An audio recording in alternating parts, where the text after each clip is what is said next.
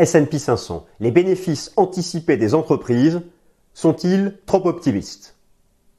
Alors chers amis, bienvenue, je suis ravi de vous retrouver à la nouvelle édition du Top Gun. Nous sommes le lundi 16 octobre 2023, S&P 500. La saison des résultats trimestriels a commencé. Les résultats au titre du troisième trimestre, cette période qui s'étend de juillet à septembre.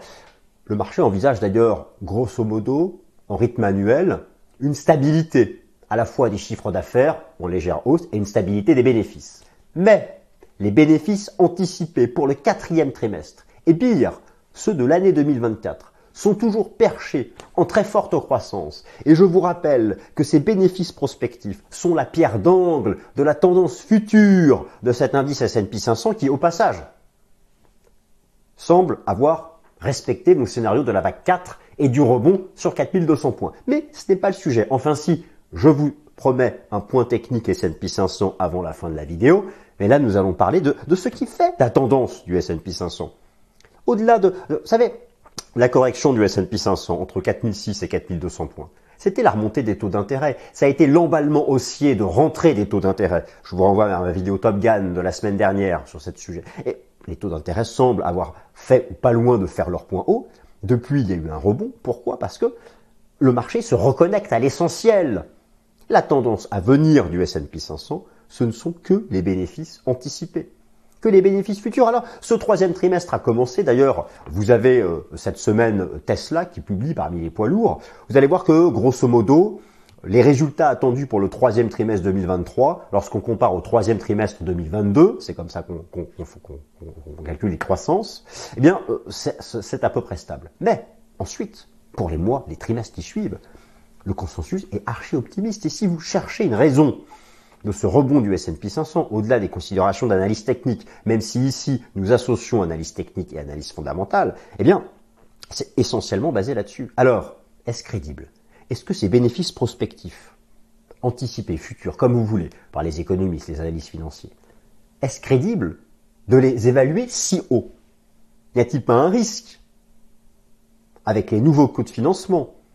Avec les renouvellements des lignes de crédit par les entreprises en 2024. Imaginez une entreprise. Vous savez que ce que un, chiffre circule, lui, il est vrai, euh, confirmé par Bloomberg, qu'environ 35%, je ne parle pas du S&P 500, mais environ 35% des entreprises cotées aux États-Unis ne sont pas rentables. Qu'est-ce qui se passe quand en 2024, elles qui avaient une ligne de crédit sur des taux bas ou proches de zéro Là, on leur demande du 5, du 6, voire du 10%. Qu'est-ce qui se passe quand on n'est pas rentable? Alors, me direz-vous, la plupart, par contre, des entreprises du S&P 500 sont rentables. C'est d'ailleurs peut-être pour ça que le consensus est optimiste, en disant oui, très bien, les nouveaux coûts de financement, bon, mais les entreprises sont rentables, elles vont pouvoir faire face. Mais attention, une entreprise, elle vit pourquoi? Parce qu'elle fait du chiffre d'affaires, parce qu'elle vend, parce qu'il y a des consommateurs. Et est-ce que le consommateur, lui, américain, qui consomme beaucoup à crédit, vous savez que le taux d'intérêt sur le prêt à la consommation par carte de crédit aux États-Unis, je vous en ai déjà parlé, est passé de 5 à 8% en moyenne sur les années précédentes, à là on est autour de 25%. Est-ce qu'à un moment ou à un autre, ça va pas casser la consommation? En fait, on va parler de tout ça. Donc je vous donne le plan, car j'essaie maintenant de faire des vidéos plus courtes. J'espère que vous allez m'encourager. J'ai fait la semaine dernière 20 minutes sur le pétrole. Là, ce sera donc plus court. Je compte comme d'habitude sur votre euh, soutien, mes chers amis. Donc d'abord, je vous montre déjà de quoi parle-t-on. Résultat du troisième trimestre. Je vais vous montrer quelles sont les attentes du consensus. Je vais vous montrer où se trouve un bon agenda. Et n'oubliez pas de raisonner en termes sectoriels. Je, euh, vous vous en souvenez, l'indice S&P 500, les 500 actions, sont répartis au sein de 11 indices sectoriels. Eh bien, nous allons voir le consensus pour chacun de ces 11 secteurs. Comme l'indice S&P 500 n'existe que parce que des actions composent ces mêmes actions étant rassemblées dans des secteurs, il faut regarder les secteurs qui ont le, poids le plus important dans l'indice. Car la question de savoir, je vous ai dit que ma vague 4 était peut-être finie, mais est-ce qu'on a commencé une vague 5 On a parlé de ça. Est-ce que d'après vous, techniquement, est viable cette vague 5 Ou pas du tout? Mais est-ce que c'est viable sur le plan des bénéfices anticipés? Voyez un peu le plan de la vidéo. Deuxième partie, je vais vous montrer encore une fois la toute dernière mise à jour des bénéfices anticipés pour les entreprises du S&P 500 à horizon 12 mois. Euh, ensuite, comment le lien se fait avec le S&P 500 ben, C'est de la c'est de la valorisation boursière. Euh, je, vous ai, présenté récemment 8 ratios de valorisation boursière. Là, on va juste faire du price earning ratio et du price earning ratio forward. Ah oui, alors lorsqu'on regarde le, le price earning ratio forward, le rapport entre le prix du S&P 500 et les bénéfices futurs anticipé des actions du S&P 500, eh bien, il est très bas. Il est autour de 19. 19 qui d'ailleurs sur, sur 10 ans, euh, c'est moins 1 écart type par rapport à sa moyenne. Donc on se dit, c'est pas cher. Oui, mais c'est pas cher. Si, et seulement si, les bénéfices futurs sont dans le vrai. Sont-ils dans le vrai? Eh bien, tout ça, c'est lié au cadre macroéconomique prospectif. Le débat sur la probabilité d'une récession. Et donc, c'est ma quatrième partie. Où est-ce qu'on en est? Quels sont les baromètres les meilleurs? Le PMI des services, le marché du travail américain, la production industrielle, les ventes au détail? Pourquoi? Qui? Comment? Cette semaine, ça tombe bien, il y a la mise à jour de quasiment tous ces chiffres dont je viens de vous parler. Et enfin, on termine par l'analyse technique du S&P 500, VAC 4, VAC 5, où est-ce qu'on en est? C'est parti.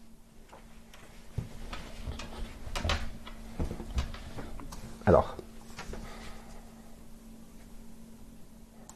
Allez, c'est parti, je vous ai produit une vidéo courte, donc on active, on active, on active, on s'active. Le programme, je viens de vous le donner, et donc euh, il apparaît à nouveau. Et première partie, résultat du T3, consensus, agenda et secteur, ce qu'il faut savoir. Alors, je vous mets déjà ici les, euh, j'enlève la petite caméra, je vous mets déjà ici les anticipations de bénéfices. Donc, vous voyez que, alors ici, je vous ai remis les, les 500 actions du S&P 500 qui sont classées dans ces 11 super secteurs. Et là, vous avez les anticipations de bénéfices, earnings, pour le troisième trimestre. Donc limite, on s'en fiche un peu. C'est juillet, c'est juillet, août, septembre. Mais bon, quand même, là, on est en plein dedans. Ça va encore durer deux semaines. Et donc, vous voyez que grosso modo, euh, pour le S&P 500, le marché envisage que les bénéfices soient stables par rapport au troisième trimestre 2022. Et là, vous avez ce qui est anticipé pour chacun des secteurs, et notamment regardez ce, qu'on anticipe pour les secteurs comme communication, services, consommation discrétionnaire, valeurs financières, information tech, le marché est très optimiste et, et ça représente, ce sont les poids lourds du S&P 500. Donc c'est aussi pour ça qu'il rebondit. Même pour le T3, c'est assez optimiste. Donc la saison des résultats trimestriels des entreprises américaines, américaines vient de commencer euh, pour les états financiers au titre du troisième trimestre. La meilleure manière de s'informer et d'accéder au calendrier des bénéfices des entreprises américaines et de faire un tri selon le critère de la capitalisation boursière, cette semaine voit par exemple le géant Tesla publier ses résultats. Pour l'ensemble de la présentation, gardez bien à l'esprit que les bénéfices réalisés et futurs sont la clé de la tendance à venir, sont la clé de la tendance à venir du S&P 500, l'impact de la hausse des taux d'intérêt étant en grande partie derrière nous. Le marché va s'intéresser aux résultats du troisième trimestre 2023 et surtout va s'intéresser aux anticipations que le top management de chacun des entreprises va produire pour se baser sur le T4 et 2024. Le marché sera particulièrement attentif aux résultats financiers des, entreprises qui pèse le plus dans l'indice S&P 500. Alors, pour bien s'informer, moi je vous conseille cette section, la section marché action de TradingView. Là, vous pouvez aller choisir les entreprises américaines, comme ça on fait un petit tuto. Ici, vous avez le calendrier des bénéfices. Et là, euh, donc, vous pouvez classer comme vous voulez, semaine suivante, etc. Et là, donc, vous voyez, vous pouvez classer par capitalisation boursière. Et cette semaine, vous avez notamment le géant Tesla qui va publier Netflix et d'autres. Voilà, ça c'est la meilleure façon je, trouve, de, euh, de s'informer. Alors, c'est d'autant plus important, ces résultats du S&P 500, que je vous remontre ici la performance des actions du S&P 500 depuis le début de l'année en year to date selon la taille des valeurs. Le, S&P 500, ce sont les, les large et méga cap. Eh bien, regardez, toutes les petites, regardez, regardez, les petites et moyennes entreprises s'effondrent en bourse depuis le début de l'année. Et pourquoi? C'est parce que ces petites et moyennes entreprises, la moitié d'entre elles, elles font, elles, elles font pas de bénéfices. Alors si en plus vous leur quintuplez leur taux d'intérêt, le marché action ne monte que parce que les larges et caps montent. Là, là, on s'intéresse aux résultats du S&P 500. Lorsque je vous dis que les anticipations de bénéfices sont perchées, attention, je ne vous dis pas les anticipations de bénéfices pour le réseau des, TPE et, des micro-entreprises et des moyennes entreprises. Là, je vous parle que du S&P 500. Donc, en fait, c'est ça aussi où il faut un peu nuancer. C'est-à-dire que les anticipations de bénéfices, je vous dis qu'elles sont perchées tout en haut, et je vais vous montrer à nouveau où en sont les anticipations. Mais ça concerne que le SP 500. Et on a peut-être tort d'ailleurs de regarder que le SP 500. Vous savez que le, le Russell 2000, l'indice des 2000 plus importants de capitalisation boursière US, du coup il va, il va bien représenter les small et il est tout en bas lui, hein. il est tout en bas. Il est revenu au plus bas d'octobre 2022, comme si le SP500 était retombé à 3500 points. Donc il faut aussi, voilà, et parfois il faut juste pas se tromper de, représentation. Alors, euh, bénéfice prospectif, la pierre d'angle de la tendance future du S&P 500, voici en avant-première, chers amis, les bénéfices prospectifs. Alors là, me direz-vous, me direz-vous, pour euh, la période actuelle, c'est alors effectivement, pourquoi je vous ai dit que les bénéfices là étaient attendus stables? Ben regardez, le T3 2023, le marché anticipe que les bénéfices soient là. Et au T3 2022, on était là. Donc ça fait 0%. Mais regardez ce qu'on anticipe pour le T4 2023 et regardez ce qu'ils anticipent pour l'année 2024 et vous allez comparer à la base de départ ici qui est le T4 2022. Donc ça va faire des taux de croissance astronomiques. Ils ont peut-être raison, les économistes. Bon, alors, euh, par contre, le passé ne parle pas pour eux, puisque là, je vous remontre en rouge ce qu'ils ont l'habitude d'anticiper, ces économistes, et en bleu, la réalité. Bah, malheureusement, depuis 40 ans, ils n'ont jamais été capables d'anticiper les baisses de bénéfices. Et c'était toujours en retard. Ça nuance donc quand même énormément ces fameux bénéfices euh, prospectifs. Alors que l'indice S&P 500 a rebondi sur le support majeur à 4200 points, la partie technique vient en, fin de, vidéo. Les résultats financiers du T3 vont être un premier test de la capacité des entreprises US à s'adapter aux nouvelles conditions de financement, les taux obligataires au plus haut depuis la crise financière de 2008. La tendance future du marché action US small, mid et large méga cap va désormais dépendre certes du T3, mais surtout des anticipations de bénéfices futurs et pour l'ensemble de l'année 2024. Les économistes et analystes financiers sont régulièrement sondés par l'agence Bloomberg et ils continuent d'afficher un optimisme sans faille pour l'année 2024. Mais un optimisme sans faille pour les larges et méga caps. Je reprécise. Alors, euh, selon eux, le trou d'air des bénéfices, qui a eu lieu euh, là début 2023, est terminé et 2024 euh, devrait avoir de nouveaux records pour les bénéfices des entreprises du S&P 500, malgré l'envolée des coûts de financement.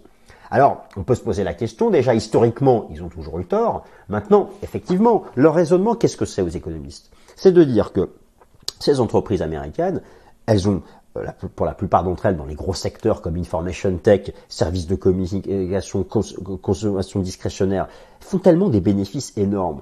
On se dit, bon, ok, ils vont faire des nouveaux crédits en 2024, mais bon, c'est pas grave, ça rognera un peu leur marge. Et puis au pire, ils dégraisseront le mammouth. Alors ça, non. Les entreprises ont mis tellement de temps à recruter des, ressources humaines de qualité que le jour où elles commenceront à licencier, pour l'instant ça ne se voit pas dans les statistiques du marché du travail US, c'est vrai, il est résilient. Mais ce sera un baromètre. Le jour où elles dégraisseront le mammouth, c'est que vraiment, elles constatent que la consommation chute et qu'elles vont faire moins de chiffre d'affaires. Donc peut-être qu'elles, elles seront capables d'encaisser des taux d'intérêt plus élevés mais le consommateur moyen américain, le tout à chacun, qui faisait son petit crédit à la consommation carte bancaire pour s'acheter ce qu'il avait envie de s'acheter parce qu'il a vu ça à la télé à 5%. Et là, on lui demande 25. Est-ce qu'il peut? Est-ce qu'il peut se le permettre? C'est un peu le débat. Alors, pour ça, on regarde les statistiques. J'y viens, la partie macroéconomique. Et d'ailleurs, cette semaine, vous avez la mise au jour des ventes au détail. Les ventes au détail, c'est le meilleur baromètre pour le comportement du consommateur américain. Et vous avez aussi, vous connaissez euh, Visa, les cartes bancaires eh bien, ils font une étude, ils ont un modèle de probabilité, le Visa Momentum Index. Et eux, ils sont en train de... Et, quand c'est sous 100, c'est que la consommation commence à chuter par carte bancaire. Et là, on est tombé à 97. Il y a des choses, il y a des choses qui se mettent en place. Bon, je vais vous montrer tout ça comme d'habitude. Donc voilà. Euh, alors, euh, comment se fait le lien S&P 500 Bénéfices prospectifs. Alors le lien se fait bah, bien sûr, vous vous en souvenez, par la valorisation boursière. Là, je vous remontre ici le price earning forward du S&P 500, qui est le price earning ratio avec une dimension forward basée sur les bénéfices anticipés. Alors effectivement, le point bas d'octobre 2022, rappelez-vous, c'était lorsque le PE du S&P 500 était revenu. Donc là, vous avez la moyenne sur 10 ans. Là, vous avez plus 1 écart type et là, moins 1 écart type. Tous les points bas se sont faits lorsqu'on était à peu près à moins 1 écart type par rapport à la moyenne de 10 ans. Ce fut le cas en octobre 2022. Et là, si on tient compte des bénéfices prospectifs, eh bien, ça nous fait un PE forward au, niveau de moins 1 écart type. C'est pour ça que ça rebondit. Oui, mais, mais, mais, ce PE forward, si c'est du flanc, parce que les anticipations de bénéfices sont du flanc, tout est du flanc. Et dans ces cas-là, il n'y a pas de vaccin. Euh, bon, ben, ça, on y vient. Alors, ce sont les bénéfices des entreprises qui permettent de déterminer si le marché action US est cher ou bon marché. Certains ratios de valorisation boursière utilisent les bénéfices passés, d'autres les bénéfices futurs anticipés. Ces profits prospectifs sont décisifs dans le calcul du price earning ratio forward. Le PE forward, c'est le PE classique auquel on ajoute un PE futur basé sur les bénéfices prospectifs. Au stade actuel, comme les anticipations de profits sont très élevées, le marché action semble peu cher avec un PE forward de 19, soit un écart type sous sa moyenne des dix dernières années. Je vous rappelle ce qu'est l'écart type et là je vous remets tous les ratios de valorisation dont je vous ai déjà parlé, mais là, on s'intéresse uniquement au PE forward. Et maintenant, comment savoir si ces économistes se fourrent le doigt dans l'œil ou s'ils ont raison? Eh bien, il faut faire une étude macroéconomique. Et vous savez que moi, ici, j'ai l'habitude de tout passer en revue. Les hard data, les soft data, les modèles combinatoires, les data transversales. Je vous ai déjà présenté sept modèles de probabilité de récession. Et il est vrai qu'au stade actuel, eh bien, eh bien, l'économie américaine semble encore résiliente. Alors, cette semaine, vous avez justement la mise à jour de plein de chiffres super importants. On va regarder tout ça. Afin de déterminer si les bénéfices prospectifs sont dans l'erreur par excès d'optimisme, il faut procéder à une analyse macroéconomique actuelle et future de l'économie américaine. Rappelons que les grandes entreprises américaines réalisent l'essentiel de leurs ventes aux USA, à la différence des grandes entreprises européennes, beaucoup plus impliquées dans, le commerce mondial. L'optimisme des analyses financières repose sur deux piliers. Le premier pilier et la résilience du marché du travail américain, l'indicateur ultime de l'activité économique et un des objectifs de la Fed, comme je vous le rappelle ici. Et la Fed, elle est hyper optimiste. Hein. Pour elle, le chômage ne monte pas pendant les trois prochaines années. Si là, là-dessus, si là-dessus elle a tort, c'est là où il peut y avoir un risque.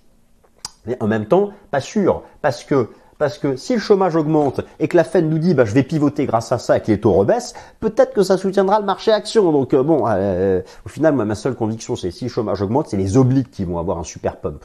Marché action, on ne sait pas comment ça se passe. Bon, on discute de tout ça. Alors, euh, tant, tant que le PMI des services est au-dessus de 50, je vous ai déjà beaucoup parlé du PMI des services aux États-Unis, les services, c'est 80% de l'emploi du PMI américain. Tant que le marché du travail américain reste solide, rapport NFP, enquête ADP, inscription hebdomadaire au chômage, l'optimisme prévaudra. Je vous remontre ici le PMI des services aux États-Unis selon Market. Alors, c'est chaud, mais il est toujours au-dessus de 50. Je vous remontre ici le PMI euh, des services aux États-Unis selon l'ISM c'est chaud, mais il est toujours au-dessus de 50. Et donc c'est pour ça qu'il y a de l'optimisme. C'est parce que pour l'instant, les indicateurs avancés et euh, ne, lâchent rien. Et comme ils ne lâchent rien, les bénéfices prospectifs eh bien, se maintiennent tout en haut. C'est ça. Alors il y, a, bien sûr, il n'y a pas que ça. Il y a aussi le rôle clé de la consommation des ménages. Cette semaine, du lundi 16 octobre, voit justement la mise à jour de nombreuses hard data macroéconomiques, en particulier les ventes au détail mardi à 14h30. Et ça, je vous rappelle que les ventes au détail c'est le baromètre de la consommation des ménages. Et regardez la, tête de la courbe.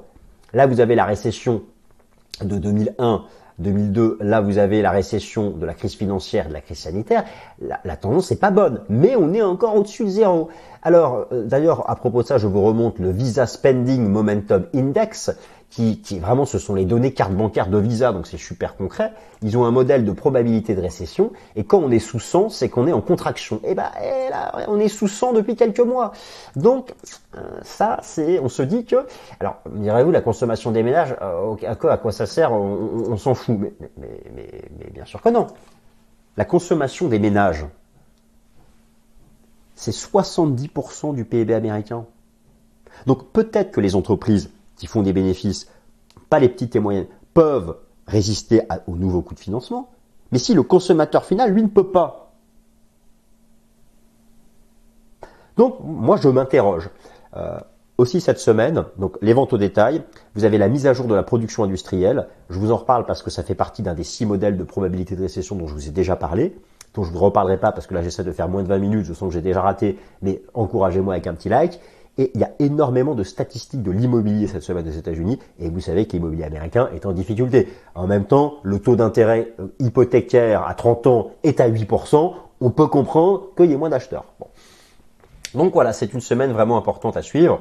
Les, fameux, euh, fameux modèles de probabilité de récession euh, dont je vous ai déjà parlé, je vous les remets ici. La moitié d'entre eux nous dit qu'on va en récession, l'autre moitié non. Mais vous avez notamment l'inversion de la courbe des taux, vous savez, le fait que depuis de nombreux mois, les taux courts soient inférieurs aux taux longs, eh bien, regardez ce chiffre, cette, cette donnée qui a été récemment qui a été euh, récemment publiée. Laissez-moi juste vous la retrouver. Elle est là, voilà, elle est là, voilà. Euh, vous avez systématiquement ce qui s'est passé sur les inscriptions hebdomadaires au chômage lorsqu'on avait eu une inversion de la courbe des taux. Eh bien, à chaque fois, après une période plate, on finissait par avoir une explosion du chômage. Et là, voilà où est-ce qu'on est. Donc moi, je me dis, à un moment ou à un autre, ces fameux taux d'intérêt, dont j'avoue, je vous soupe peut-être avec chaque semaine, mais je me dis, ça va finir par provoquer quelque chose de compliqué pour, euh, l'économie. Et donc on termine, yes, à 20 minutes euh, par euh, le point technique sur les S&P 500. Alors je suis content. Pour une fois, vous pourrez dire Vincent Gann a pas eu tort, il s'est pas planté. Son hypothèse d'une vague 4 semble avoir été la bonne puisque la vague 4 s'est terminée sur un ratio de A égale C et surtout que les, les 4002 de euh, Vincent Gade ont tenu. Maintenant, vont-ils tenir pour de bon? Ça, c'est une autre question. Peu importe. Ça a tenu une fois. Voilà, hein, je suis content. Bon, rappel de notre hypothèse de travail. Rappel de notre hypothèse de travail. Le marché a terminé une vague 3 fin juillet sous la résistance technique des 4630 points et a depuis développé une vague 4 de retracement qui a pris la forme classique d'un zigzag en analyse fractale. Cette dernière a retracé 50% de la vague 3 ce qui est un ratio usuel de retracement, avant de se terminer en effectuant un rebond sur la moyenne mobile à 200 jours à proximité du support à 4200 points, le dépassement de la résistance à 4375 points, la sous-vague A de la 4, semble confirmer cette lecture fractale. Maintenant, est-ce qu'on est pour autant ou pas dans une vague 5 Eh bien, pour ça, je pense qu'on n'a pas encore dépassé la résistance pour l'affirmer. L'analyse quantitative suggère que cette lecture fractale est la bonne et il y a un retour des indices small et mid cap sur support majeur. Alors, Effectivement, hein, c'était le scénario dont je vous parlais depuis un certain temps. Cette fameuse vague 4, elle s'est terminée pile poil sur 50% de retracement de la 3. Donc là-dessus, je suis content. Maintenant, est-ce que l'on est reparti pour une vague 5 Ou est-ce le champ du signe? Alors, pour répondre à cette question, je pense que, alors pour certains, le fait, euh, et au passage, regardez le rôle superbe, superbe rôle de la moyenne mobile à 200 jours, qui est une des rares moyennes mobiles suivies par les institutionnels. Bon, alors pour certains, on serait déjà dans une vague 5 parce qu'on a reconquis la sous-vague A de la 4, hein, ABC, et d'ailleurs on avait un, un, A égale C quasi parfait. 4375 points. Moi je dirais que à court terme, au-dessus des 4350, 4375, on est effectivement en biais de reprise. Maintenant, j'estime que pour vraiment confirmer une vague 5, il faut dépasser les 4500 points. Donc là-dessus, euh, je n'ai pas encore euh, ma conviction faite, mais on est dans un biais de reprise, et je dirais l'invalidation, maintenant c'est 4350. Voilà, 4350 points. Alors, euh, autre chose intéressante à noter, les small et les mid cap sont revenus sur support majeur, mais tout en bas, regardez le, Russell 2000, eh bien, il est revenu au contact du niveau ici avant le choc boursier de la crise sanitaire. Là, c'est vraiment le bord du gouffre technique pour les small et cap, mais en même temps, c'est un gros support. Et s'il tient, ça irait dans le sens de cette fameuse vaccin du S&P 500. De la même façon, l'analyse quantitative, fin juillet, on était là, il y avait euh, plus de 70% d'actions du S&P 500 au-dessus de la moyenne mobile à 50 jours. On est revenu sur support. Ça alimente aussi le scénario d'une vaccin qui aurait commencé. Et moi, ce que je peux vous dire, dès que vous m'aurez mis un petit like, ce que je peux vous dire, c'est que, pardonnez-moi, c'est qu'on peut y croire, mais invalidation serrée. C'est-à-dire qu'il ne faut pas repasser sous 4350 points. Et bien sûr, ça va dépendre de ces fameux résultats d'entreprise. Merci à toutes et à tous, j'espère que ça vous a plu. Pour une fois, c'était court. J'ai fait ce que vous m'avez demandé. Allez, salut, bonne semaine.